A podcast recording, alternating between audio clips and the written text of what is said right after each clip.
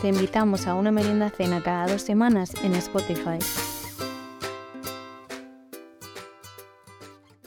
Hola, ¿qué tal? Soy Judith y te quiero invitar a merenda cenar. O como se diga, no tengo muy claro el verbo, la verdad. El caso es que te invito a no una, sino a varias meriendas cenas. Te invito a que cada dos semanas nos encontremos para hablar del amor. Sí, sí, del amor, pero no del amor romántico. O sí, no sé. O no solo del amor romántico, vaya, porque sí que es verdad que hay muchísimos tipos de amor. Y yo quiero hablar de otros amores, como por ejemplo el amor propio, el amor al dinero, el amor al trabajo, el final del amor y el amor pues al pueblo. Y de hecho, vamos a empezar por ese, por el amor al pueblo. Un sentimiento que los que tenemos la suerte de tener pueblo tenemos muy, pero que muy presente, y que a veces nos puede llevar a contradicciones. Como no quiero hablar sola, he preguntado a varias personas eh, bueno, a ver, en realidad tampoco me voy a hacer la interesante. Lo que he hecho ha sido lanzar una pregunta por stories. Y ha habido gente que se ha dignado a contestarme, así que muchísimas gracias a todos porque no me lo esperaba, la verdad. Total, que lo que he preguntado es lo siguiente. ¿Qué es para ti el amor al pueblo? Y he recibido muchas respuestas, y algunas bastante shocking, y me han hecho pensar bastante, la verdad. Mucha gente hablaba de paz, de familia, de parar el tiempo, de que su pueblo es su refugio y es donde tienen a sus seres más queridos y de donde han sido más felices, aunque muchas veces no, han sido conscientes. Voy a poner una primera, un primer audio de, de una de esas personas que, que, nos ha contestado para que, para que escuchéis qué es para esta persona el amor, el amor al pueblo, vaya, qué es para él su pueblo. Para mí el amor al pueblo tiene que ver un poco con una sensación de hogar, de pertenencia. O sea, yo tengo dos pueblos, digamos, uno en el que he vivido a las afueras de Madrid y otro de mi abuelo. Y, y, para mí, el que siempre he tenido mucho cariño es el del pueblo de mi abuelo, que sin haber vivido nunca, siempre que he ido, pues he, tenido una sensación de, de, pertenencia y, y de adaptarme a las costumbres locales que enseguida se convierten en tu rutina cuando estás allí y algo que adaptas a tu modo de vida. Y, un poco eso, esa pertenencia y esa facilidad para, para adaptarte al pueblo son, son un poco lo que yo asocio al, amor al pueblo. Y, por otro lado, lo que asocio al odio al pueblo es precisamente lo que me ha pasado con el que he vivido, que, que bueno, eh, yo lo sentía como, como que yo nunca había elegido estar ahí y que era un sitio que limitaba mucho mis posibilidades. Qué real el tema de lo rápido que te adaptas a la rutina del pueblo. Para mí el ejemplo más claro de mi pueblo es el tema del carnaval. O sea, en mi pueblo el carnaval es el gran evento. El carnaval es como la cima del año, el top del año. Lo mejor que te puede pasar en mi pueblo es el carnaval. De hecho, en mi pueblo no queríamos, digamos, pues cuando eres adolescente y tal, no soñabas con tener una relación como con el quarterback, como cuando ves las películas americanas, sino que soñabas, por ejemplo, tú salieras en una comparsa, eh, voy a poner un ejemplo, ¿vale? Pues las ninfas y que tu novio fuera Chondu, que es otra comparsa de, de Palamos, de chicos pero eso era como el sueño, el sueño de todas y de todos, entiendo. Esto simplemente es un ejemplo para que os hagáis una idea de lo importante que es el carnaval en mi pueblo y claro, pues cuando voy en febrero realmente entras en esa, en esa dinámica de ver pues la rúa, los espectáculos, todo eso y parece pues eso, que vuelves otra vez, que vuelves otra vez atrás. Y luego también pues rutinas más a nivel digamos familiares. Y mi rutina de allí suele ser muchas veces, pues yo qué sé, ir a comprar con mi madre, ir a merendar también con mis padres, con mi hermana, con mis primas, estar con, con los hijos de mis primas. Y me adapto rapidísimo, ¿eh? Y no soy consciente de que no vivo allí cuando estoy ahí. Luego cuando vuelvo a, a, a la ciudad, también me adapto muy rápido a la rutina otra vez. Pero sí que es verdad que cuando estoy ahí, todo es muy fácil. Pero vuelves a ser un poco esa esa, esa niña o esa persona que habías sido cuando, cuando habías estado en, en tu pueblo y no te cuesta tanto, como decía en el audio, eh, volver a esa rutina. Y luego también es verdad el tema del odio al pueblo, el cómo muchas veces te puedes sentir atrapado, puedes sentir pues que no encajas porque al final pues la gente que hay es la que hay, los círculos igual son más pequeños y, y, es más fácil sentirte, sentirte atrapado. De hecho, hay gente que también nos hablaba de, de asfixia, de un sitio en el que no podían ser quien querían ser también tiene un poco que ver que quizá no podías encontrar pues esas, esos estímulos que necesitabas en un momento, en un momento concreto, ¿no? O sea, también creo que la relación con el pueblo evoluciona con, como con, con los años, porque al final pues es como cualquier tipo de, de relación, o sea, estás como de niña, enamoradísima de tu pueblo, tampoco conoces nada más, entonces lo tienes súper idealizado. Luego igual ya pues cuando eres adolescente te apetece más explorar otras cosas, te estás conociendo, estás empezando a crear tu personalidad, quieres conocer pues más allá de las fronteras de tu pueblo, ¿no? Conocer otras personas, otras realidades, eres consciente de, de lo que no pasa en tu pueblo, digamos, pues yo que sé, grandes eventos, conciertos, festivales, salir de fiesta, o sea, cosas pues igual que son cosas pequeñas, pero, pero para ti pues igual se te hacen un, se te hacen un, un mundo, la verdad. Pero todas formas, creo que los que tenemos pueblo, lo, lo que tenemos son sentimientos encontrados y sentimos un poco de todo. No diría que es amor-odio, creo que es una relación que va, que va por épocas. Y también creo que es importante que nombremos que hay gente que no tiene pueblo. Y una de las personas que nos ha mandado un mensaje eh, dice lo siguiente, hay que mencionar el trauma de no tener pueblo. En mi caso, me tocó ir por primera vez con 14 años al de mi madre, un andaluz muy bonito, en el que por circunstancias había estado muy pocas veces en mi vida. Allí me asignaron a mi pandilla, gente de mi edad que me tocaba por eso, por ser de mi edad, y a los que no conocía. Desarrollé todo tipo de habilidades sobre cómo entablar conversaciones con completos desconocidos que se suponía que me tenían que caer bien. Pero fue bastante traumático, ya que todos ellos llevaban compartiendo vacaciones toda la vida y fui una intrusa total.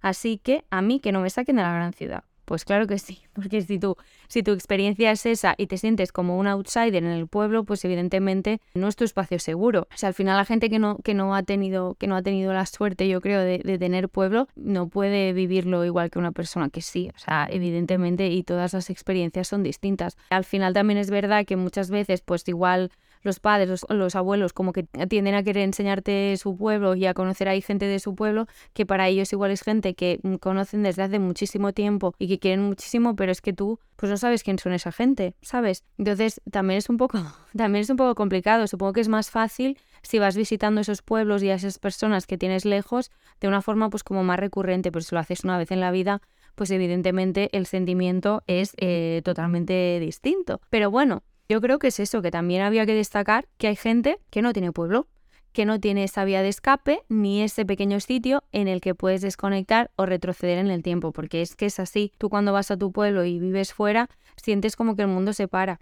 Que luego eso también es otro tema porque igual tú piensas que vas a tu pueblo, la gente va a parar su vida por quedar contigo y no es así. Quiero decir, todo el mundo tiene su vida y no van a, mover sus horarios, especialmente porque vas tú durante una semana. Quiero decir que también hay que adaptarse a las rutinas de cada uno cuando volvemos al pueblo, porque sí que a veces siento que la gente que vivimos fuera, cuando pues eso vas de visita o lo que sea, pues igual eres muy demandante, ¿sabes? También hay que ser consciente de que todo el mundo tiene tiene su rutina y sus movidas y que no van a estar ahí todos para hacerte la hora cuando entres por la puerta.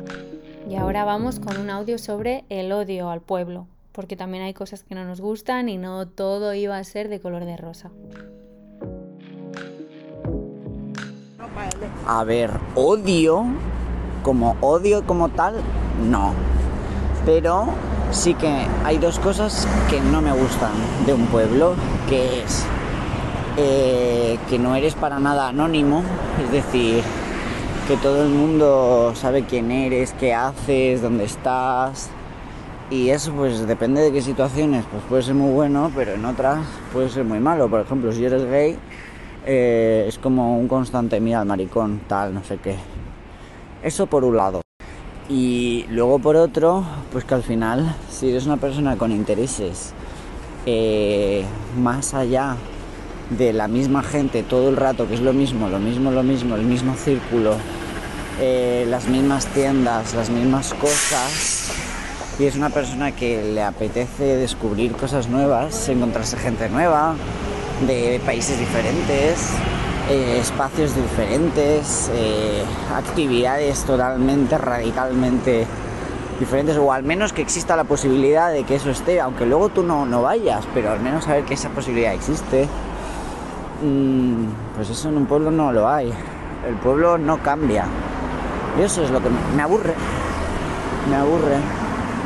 Y esas son mis aportaciones.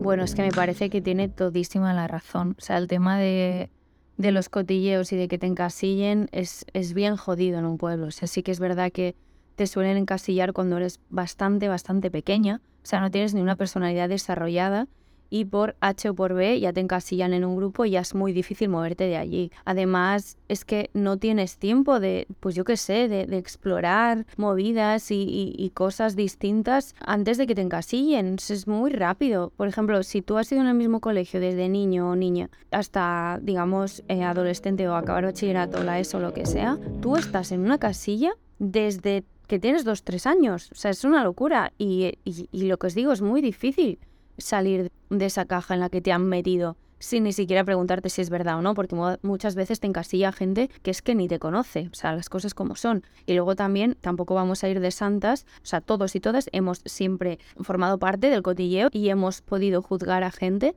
a la que no conocemos y, te basas en pues comentarios que te llegan de algo, cómo tú ves a esa persona y cómo ves su, digamos, su fachada, tú ya la metes también en un saco. Digamos que todos hemos sido culpables de eso y creo que es algo que es a veces es difícil de, de cambiar, pero se puede mejorar y se puede salir de ahí y la verdad que vives mucho más tranquila y mucho mejor si dejas de meterte o de o de criticar la vida de la otra gente, nada, que lo recomiendo mucho.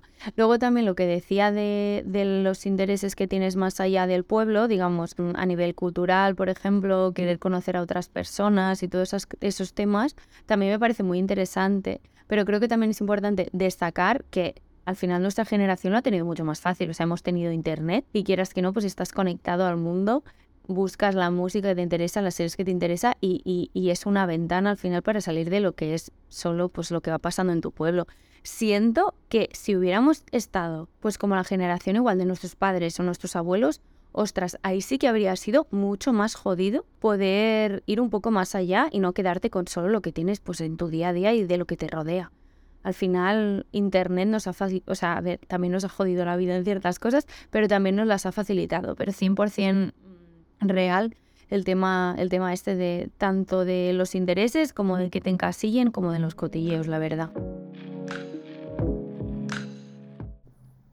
Y ahora vamos con otro audio de la misma persona, pero ahora vamos a hablar de la otra cara de la moneda, de la parte positiva de tener, de tener pueblo. Y ahora el amor. Pues lo que me gusta del pueblo es precisamente que cuando estás cansado de todo ese cambio, puedes volver al pueblo, que es el único sitio que sigue todo igual. Entonces puedes encontrar las cosas tal y como las has dejado. Y ahí están esperándote. Es como un poco volver al origen. Pero volver al origen de manera temporal, no quedarte ahí forever como que lo veo diferente, como que está guay volver a eso de manera puntual, ¿no? Y luego el pueblo, el mundo de la naturaleza, la conexión con la naturaleza, porque la naturaleza pues se relaja. Conclusión, a mí lo que me gusta es coger lo mejor de todos los sitios y lo malo no, no comérmelo. Me siento súper identificada con lo que dices sobre la naturaleza. Es verdad que cuando vas al pueblo te apetece de repente ir a la montaña, ir a ver el mar, yo qué sé, pasear un poco por la arena, aunque no seas, o sea, aunque no seas una cabra montesa, ¿vale? Aunque no seas una persona súper, súper fan de, repente del senderismo, te nace ir y empaparte un poco de eso, de, de, lo que es la naturaleza y la no contaminación, que al final en la ciudad, pues yo qué sé, sales a la calle y parece que te has fumado una cajetilla de, de cómo está el ambiente, pero Sí, vas al pueblo y te desintoxicas físicamente, mentalmente y un poco de todo, la verdad. Así que si el tema de la naturaleza es un más uno, un más uno enorme. Y al final lo que dice de que lo que quiere es quedarse con lo mejor de cada sitio y, y evidentemente saltarse lo que es la parte mala, pues ahí nos encontramos, ahí nos encontramos. Evidentemente lo que creo es eso, que lo mejor es intentar encontrar el equilibrio y buscar la parte positiva de ambas cosas, porque cuando estés en la ciudad vas a echar de menos a tu pueblo y cuando estés en un pueblo echarás de menos la ciudad. Entonces, em, intentar disfrutar de todo lo bueno cuando tengas la oportunidad de, de estar allí, guardarte estos recuerdos para cuando tengas un mal día en lo que viene siendo la ciudad. Y ahora ya vamos con el ultimísimo audio de este primer capítulo sobre el amor de pueblo para mí el amor o el odio al pueblo eh, pues va asociado a las experiencias y a las conexiones emocionales que tienes hacia el espacio, no tanto hacia la arquitectura, porque o hacia la arquitectura o la estética del, del sitio, porque al final un sitio te puede gustar o no, pero que emocionalmente te revuelva, creo que eso que tiene más relación eh, significa que una parte de ti eh, ha crecido, evolucionado o sufrido eh, en ese lugar. Mm, no sé si me he explicado. Te has explicado perfectamente y es que sí, es que tiene muchísimo que ver con la experiencia, con lo que tú has vivido en ese pueblo. Por eso, como comentaba antes, creo que al final la relación que tenemos con el pueblo es eso, una relación como podría ser con, pues casi con una persona, ¿no? Y eso va a etapas. Y evidentemente, aunque un sitio sea precioso estéticamente o a nivel arquitectura, evidentemente si es un sitio en el que no lo has pasado bien, tus recuerdos te van a atar a eso de forma negativa, ¿no? Entonces, 100% de acuerdo con que depende de tu, de tu experiencia. Y al final yo creo que nos tenemos que quedar con eso, de que todo depende de nuestra experiencia, de que nuestra relación con el pueblo no es lineal. Y ahora, después de hablar sola, de escuchar audios, os quería recomendar una película que habla de amor, de la figura materna, de muchas cosas, pero también habla del pueblo, que es la película de Almodóvar, la de Dolor y Gloria. Me gustó mucho cómo se ve reflejada esa, esa infancia en el pueblo. Recomendadísima.